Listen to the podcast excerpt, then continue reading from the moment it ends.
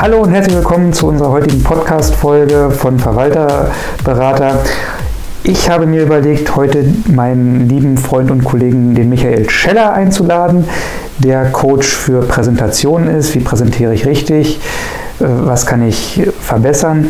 Michael habe ich im Rahmen meiner Ausbildung äh, zum Coach und Trainer kennengelernt und dachte einfach, dass das ein Thema ist, was euch auch beschäftigt. Ihr seid ja als Hausverwalter regelmäßig auf Eigentümerversammlungen, die ihr durchführen müsst. Das ist ja auch eine Art Präsentation. Und äh, auch wenn ihr zu Kunden geht und euch im Rahmen einer Vorstellung bewerbt, um die Verwaltung dann zu bekommen, ist das auch eine Art von Präsentation. Und da wollte ich einfach den Michael heute fragen und bitten, dass er uns ein paar Tipps gibt, worauf muss ich beim Präsentieren achten, wie kann ich mich verbessern, möchte ich begrüßen. Hallo Michael. Hallo Tim, freut mich, dass ich dabei sein darf. Ja, schön, dass du dir Zeit genommen hast. Ich habe gerade so ein bisschen erzählt, was uns als Verwalter, du hast ja mit der Hausverwalterbranche an sich nichts zu tun, aber dein Thema ist ja auch Präsentieren, quasi Lehren, Coachen, wie auch immer. Und das ist ja völlig egal, ob ich Hausverwalter bin, ein anderer Coach oder irgendetwas mache. Und deshalb dachte ich, frage ich dich einfach mal, wie bist du überhaupt dazu gekommen?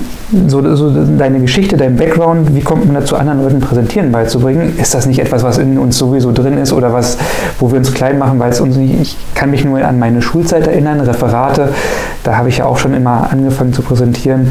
Das war halt, ja, je nachdem, wie es war, mal ein geschützter Bereich, mal nicht, da hat man mehr oder minder performt dabei, aber irgendwie so richtig gelernt hat man das Präsentieren, finde ich, in der Schule nie. Oder wie war das bei dir? Nee, also da steige ich auch gleich mit in der Schule ein. Also wie du gesagt hast, in der Schule präsentiert öfter mal. Nur das war immer so ein, ich wurde ins kalte Wasser geschmissen. Also das war auch tatsächlich der Grund, warum ich mich mit dem Präsentieren intensiver beschäftigt hatte. In der achten Klasse hatte ich so ein Erlebnis. Ja, es war äh, kurz rundum gesagt scheiße. Und es war so ein richtiger Griff ins Klo. Also ich stand da vor der Klasse und habe kein einziges Wort rausgebracht und habe mir im Nachhinein gedacht, es kann auch nicht sein, dass da manche das hinbekommen und ich einfach regelmäßig daran ja scheitere oder drüber stolper zu präsentieren. Und dadurch habe ich mich dann wirklich mit dem Thema Präsentieren überhaupt intensivst beschäftigt und mir nach und nach von Leuten, die schon besser präsentieren können, Videos angeguckt, war tatsächlich auch in Kursen drin. Das nannte sich ja vor längerer Zeit noch gar nicht so Seminare, sondern eher dann Kurs. Und habe aber auch enorm viel ausprobiert. Also im Endeffekt, dass ich jetzt gut präsentieren kann, hat weniger mit den ganzen vielen Seminaren zu tun, sondern vielmehr damit, dass ich ganz vieles ausprobiert habe und auch ganz vieles von dem, was ich ausprobiert habe, festgestellt habe, okay, das passt für mich überhaupt nicht. Weil ganz häufig bekomme ich in Coaching, Seminaren oder sonst was gesagt, präsentiert doch am besten so mit den Händen so oder so, sieht man natürlich jetzt nicht. Ähm, aber am Ende ist es doch immer wieder die Frage, wer bin ich und als wer präsentiere ich mich. Und von daher, wie du gesagt hast, ist egal ob Hausverwalter, Büroverkäufer, Büroverkäufer sage ich schon, Büroangestellter oder Bäckereiverkäuferin oder Verkäufer, am Ende geht es immer wieder darum, als wer stehe ich da vorne. Und von daher bin ich auch dahin gekommen, um zu sagen, mir geht es am Ende nicht mehr darum, um das Thema, was ich hinter mir oder vor mir oder irgendwas präsentiere, sondern ich soll als Referent gut sein. Ich als Präsentator, kann man auch so schön sagen, auch wenn es das deutsche Wort nicht wirklich gibt, zu nutzen. Du hast gesagt, äh, achte Klasse, wie muss ich mir das vorstellen? Hattest du einfach einen Blackout, dass du da komplett äh, weg warst und überlegt hast, wie komme ich da hin oder wie war das?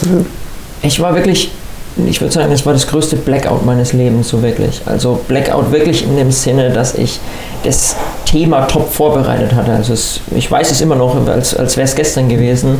Ich habe das Thema Napoleon vorbereitet und ungelogen, ich hätte die Schnürsenkelfarbe von Napoleon sagen können, wenn es zu dem Zeitpunkt schon Schnürsenkel gegeben hätte. Also ich, ich konnte wirklich so gut wie alles über ihn sagen, wahrscheinlich sogar mehr, als er hätte es selber über sich sagen können.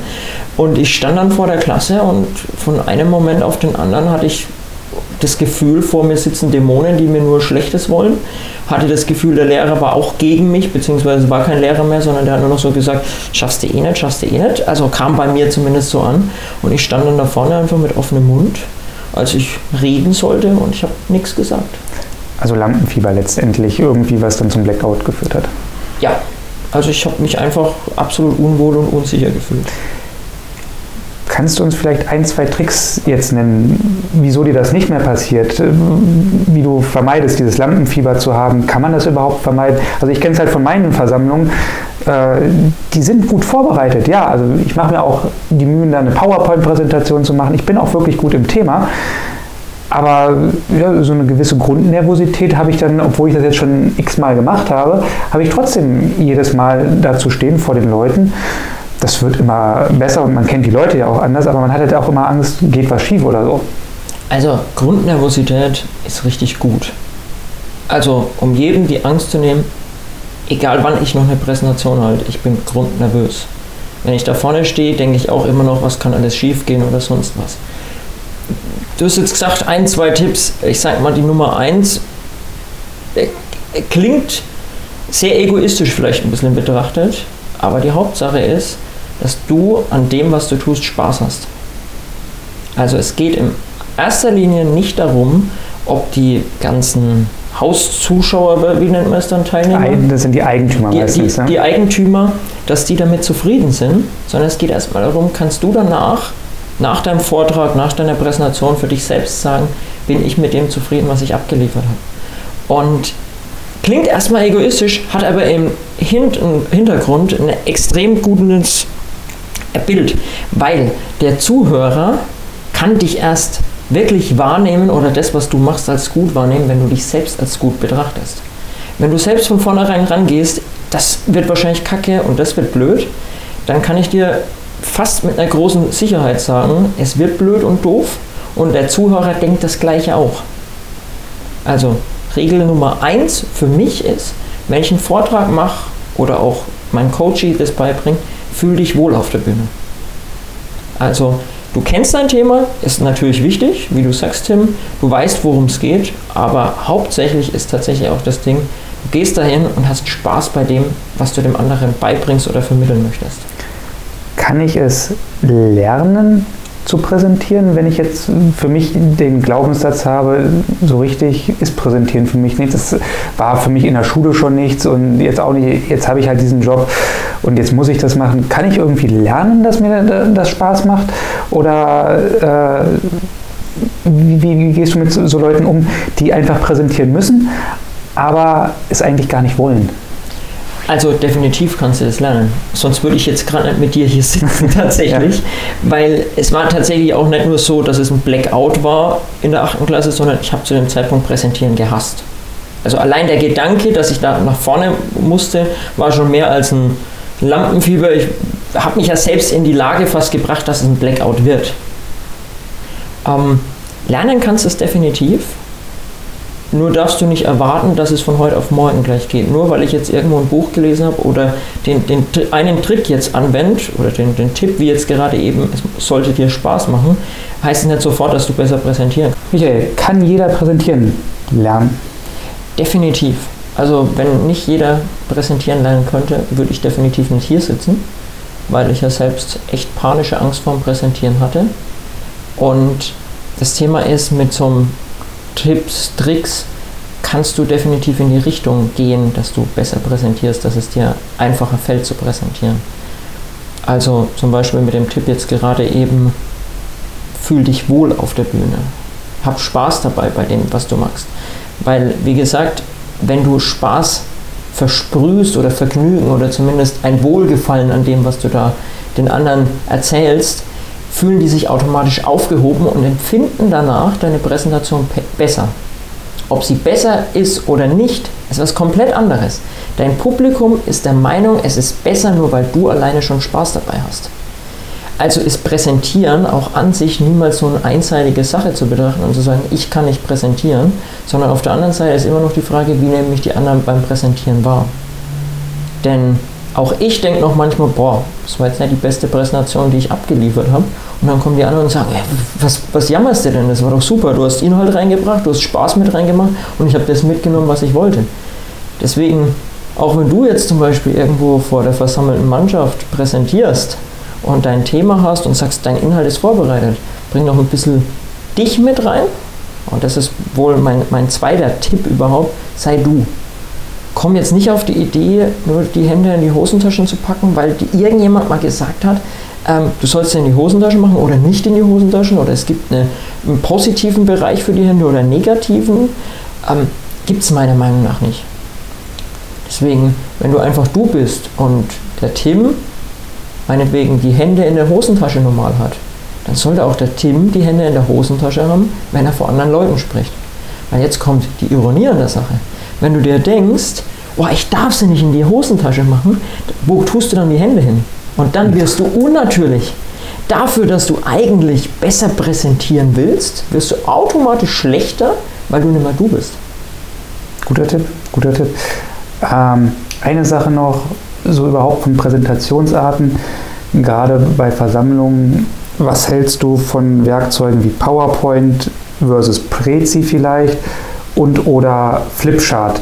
Nehme ich das Nehme ich das zum, zum Präsentieren oder ist das auch wieder meine Sache, wie ich das mache, wie, wie, das gerade ist?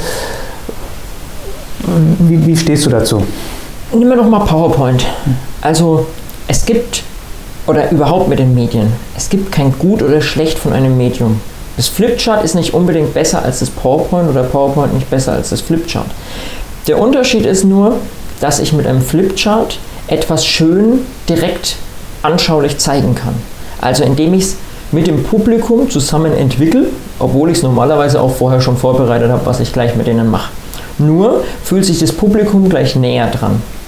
Wenn ich jetzt aber Zahlen, Daten, Fakten habe, dann werde ich die nicht auf meinem Flipchart hinschreiben, weil dann möchte ich was Geordnetes haben und dafür nehme ich dann lieber das äh, PowerPoint. Entscheidend ist aber sowohl beim Flipchart als auch beim PowerPoint. Was du nimmst an Medium ist egal. Du solltest nur nicht auf deine Folien, auf deine Papiere das hinbringen, was du sowieso erzählen willst.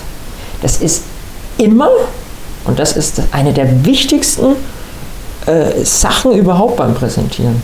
Das Medium ist dafür da, um dich zu unterstützen. Und es ist nicht dafür da, um dich zu ersetzen.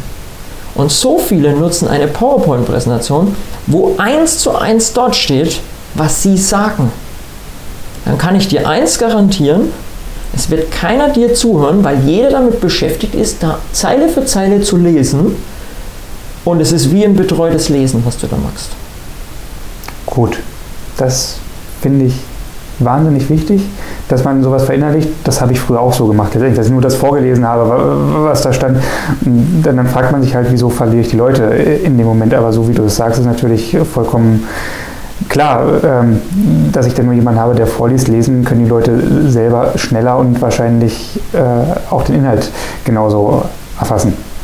Da, das wirklich was wichtig ist aber zu wissen, wirklich wichtig ist zu wissen, ja. PowerPoint ist sinnvoll. Also es gibt genug, die sagen, du brauchst keinen PowerPoint. Stimmt nicht immer. PowerPoint kann manchmal genau dir dann den Rücken decken, wenn du eben nimmer weiterkommst mit Erklären und Erzählen, sondern weil du eine Grafik brauchst. Ein Flipchart kann dir genau dann den Rücken decken, wenn du genau was anschaulich zeigen willst und nochmal den anderen was Haptisches einfach da lassen möchtest. Oder einfach, ich habe mit euch zusammen das gemacht. Genauso gut gibt es aber manche Themen, wo du kein PowerPoint brauchst und kein Flipchart brauchst und einfach nur du erzählst. Und das musst du für dich, und wenn wir jetzt bei einem Hausverwalter sind, überlegen wirklich, du wirst jetzt, wenn du irgendwelche Zahlen präsentierst, ist ganz klar, nimm ein PowerPoint mit. Wenn du aber zeigen willst, ob irgendwelche Kosten gestiegen oder gesunken sind, mach's am Flipchart. Da ist ein, eine Linie mit Steigung oder mit äh, äh, gefallener Linie, ist viel klarer auch für die Zuhörer zu sehen und zu erkennen, als wenn du sagst, du hast hier deine 500 Zahlen auf deiner PowerPoint-Präsentation und jeder fragt sich nur noch, verstehe ich nicht. Was will er mir damit sagen? Einmal das Flipchart rausholen, Grafik aufzeichnen, einen Strich nach unten machen und zeigen, da sind die Kosten gesunken oder einen Strich nach oben machen und sagen, da sind die Kosten so extrem gestiegen, deswegen brauchen wir da mehr Geld. Gut.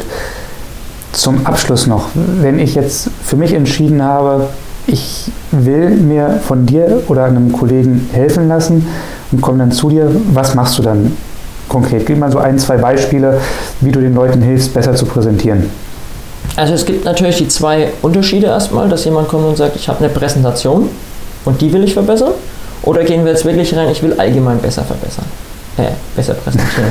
ja, also äh, mir geht es vor allem darum, ich will allgemein, ich, ich, ich komme ja daraus oder ich vertrete ja die Auffassung, dass wir gerade bei unserem Personal, bei unseren Mitarbeitern sehen müssen, dass wir die verbessern. Das heißt, dass wir die Skills, die Soft Skills von unseren Mitarbeitern schulen und unsere Mitarbeiter an sich besser machen, weil das ein Mehrwert ist. Also mir geht es eher darum, den Mitarbeiter wirklich zu stärken, dass der sagt, hey, er will was machen, er will insgesamt besser präsentieren als eine spezielle Präsentation. Das ist eher mein Anliegen, dass ich so die Leute nach oben hieven möchte. Also Nummer eins, was ich mit jedem angehe in einem Coaching, in einem Training, ist die Thematik, wer bin ich?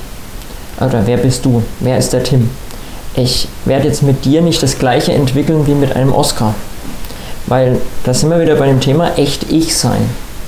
Und du wirst die beste Präsentation oder das beste Präsentieren entwickeln, wenn du auch selber verstehst, was kann ich selbst gut und was kann ich weniger gut.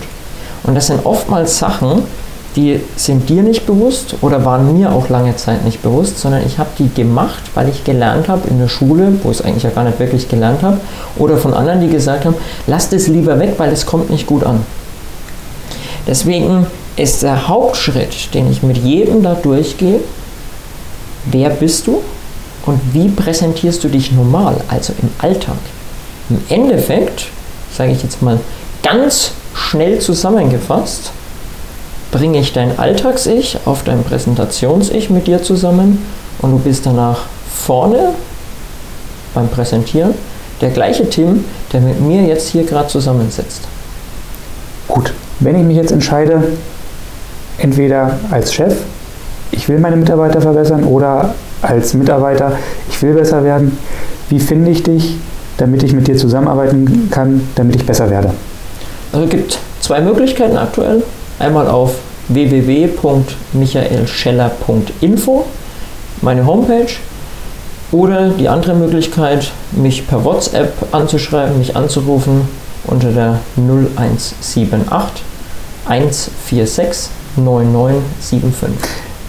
Für die, die es jetzt nicht nochmal hören wollen, ich würde das in den Show Notes verlinken, damit die ganzen Informationen da sind.